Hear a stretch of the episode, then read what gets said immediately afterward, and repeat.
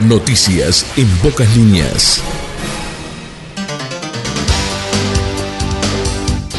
Amigos oyentes, tengan todos ustedes muy buena jornada. Arrancamos una nueva semana en el aire de tu radio favorita con las noticias en pocas líneas correspondiente al lunes 14 de noviembre de 2022.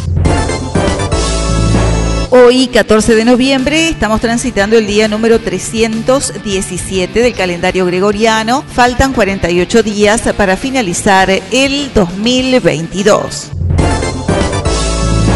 Hoy, 14 de noviembre, es el Día Mundial de la Diabetes, una enfermedad que va en aumento en los últimos años y que puede provocar graves complicaciones e incluso la muerte. Se trata de dar a conocer las causas, los síntomas y complicaciones de la enfermedad, así como los tratamientos.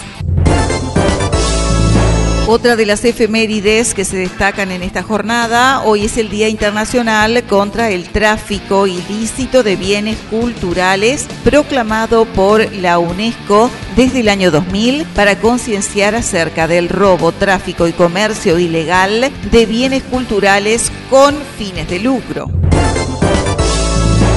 Y hoy es el segundo lunes del mes de noviembre y cada segundo lunes de noviembre se conmemora el Día Mundial de los Huérfanos, efeméride muy significativa que destaca el panorama actual de millones de niños en situación de orfanidad con la finalidad de sensibilizar y concienciar a la población mundial acerca de esta realidad social. Noticias departamentales. Hacemos un repaso por algunas noticias destacadas desde el ámbito departamental.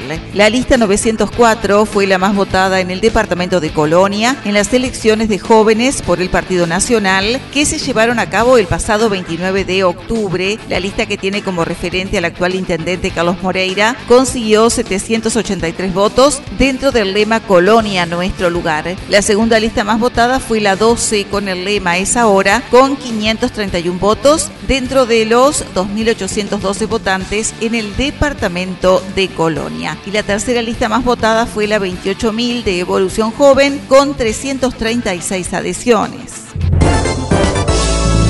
Armada Nacional incorpora tres lanchas patrulleras con cobertura en Carmelo y el resto del litoral oeste. Realizarán patrullaje y apoyo de tareas en el control de fronteras. Tras 75 días de viaje, arribaron al puerto de Montevideo este domingo 13 los tres navíos cedidos por Estados Unidos que serán utilizados para reforzar y modernizar la custodia naval fronteriza. Esto forma parte del compromiso asumido por el gobierno porque las Fuerzas Armadas están equipadas o no son fuerzas, aseguró el ministro Javier García.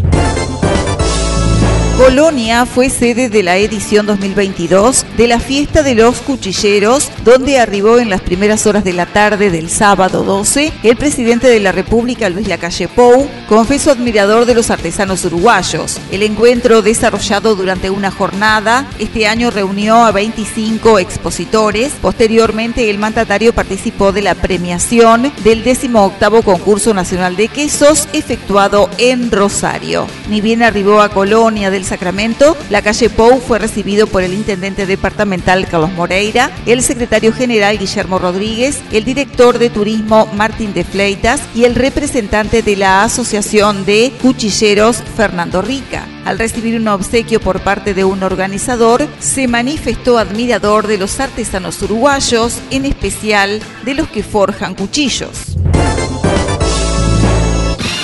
Información nacional.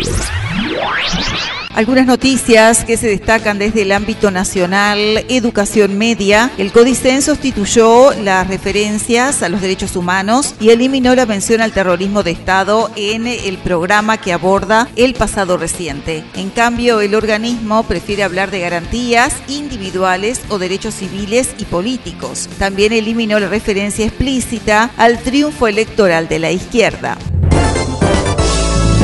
Organizaciones proponen un gran acuerdo nacional sobre infancia y adolescencia. Paula Baleato y Teresa Superville, dos de las organizadoras de la Semana de los Derechos de la Infancia y la Adolescencia, sostienen que no hay una política país y que debería declararse la emergencia social en este tema. Autóctonos, un proyecto para que niños conozcan la fauna de Uruguay. La iniciativa es llevada adelante por el fotógrafo uruguayo Diego Batiste, de 42 años. Información internacional. Compartimos algunas del ámbito internacional. Calcular el impacto del cambio climático sobre la salud, una ecuación compleja. Casi el 70% de las muertes en el mundo son causadas por enfermedades que el calentamiento global podría agravar. El nuevo brazo robot de Amazon y la amenaza para sus empleados. El gigante del comercio comenzó a usar en sus almacenes a Sparrow, un artefacto con inteligencia artificial y visión computarizada. Explosión en el centro de Estambul deja al menos cuatro muertos y 38 heridos. Las autoridades expresaron que el número de víctimas puede aumentar. Se prohibió a los medios informar sobre el incidente. Dron espacial militar de Estados Unidos regresa a la Tierra tras 908 días en órbita. El transbordador no tripulado pasó más de 10 años en el espacio y ha volado más de 1.300 millones de millas durante seis misiones. Seis personas murieron tras el choque de dos aviones en el espectáculo aéreo de Texas. Las víctimas fueron los pilotos y los tripulantes de las aeronaves. Todavía se investigan las causas de la coalición. Países del G20 lanzan fondo de 1.400 millones de dólares para prepararse ante futuras pandemias. Sin embargo, Indonesia, país que alberga la cumbre, consideró que la cifra no es suficiente y que se necesitan 31 millones de dólares. Deportes. La selección entrenó por primera vez en Abu Dhabi con 15 jugadores y siguen llegando. Ronald Araujo se ejercitó junto al resto de sus compañeros en la primera práctica de la Celeste en Emiratos Árabes Unidos Pasillo para Andrés Cuna previo a su retiro en la final de la Copa AUF Uruguay. Los futbolistas de Defensor Sporting y La Luz aplaudieron al árbitro que a partir de la temporada 2023 trabajará solo en el bar. Defensor es campeón de la primera Copa AUF Uruguay. El Violeta le ganó 1 a 0 a la Luz en la final única y dio la vuelta en el centenario. El Mundial de Qatar llega con el temor a las medidas antiderechos del país anfitrión. Los comportamientos sexuales entre personas del mismo sexo son ilegales en Qatar. Pueden conducir a penas de prisión e incluso pena de muerte, así lo advierte la Cancillería uruguaya.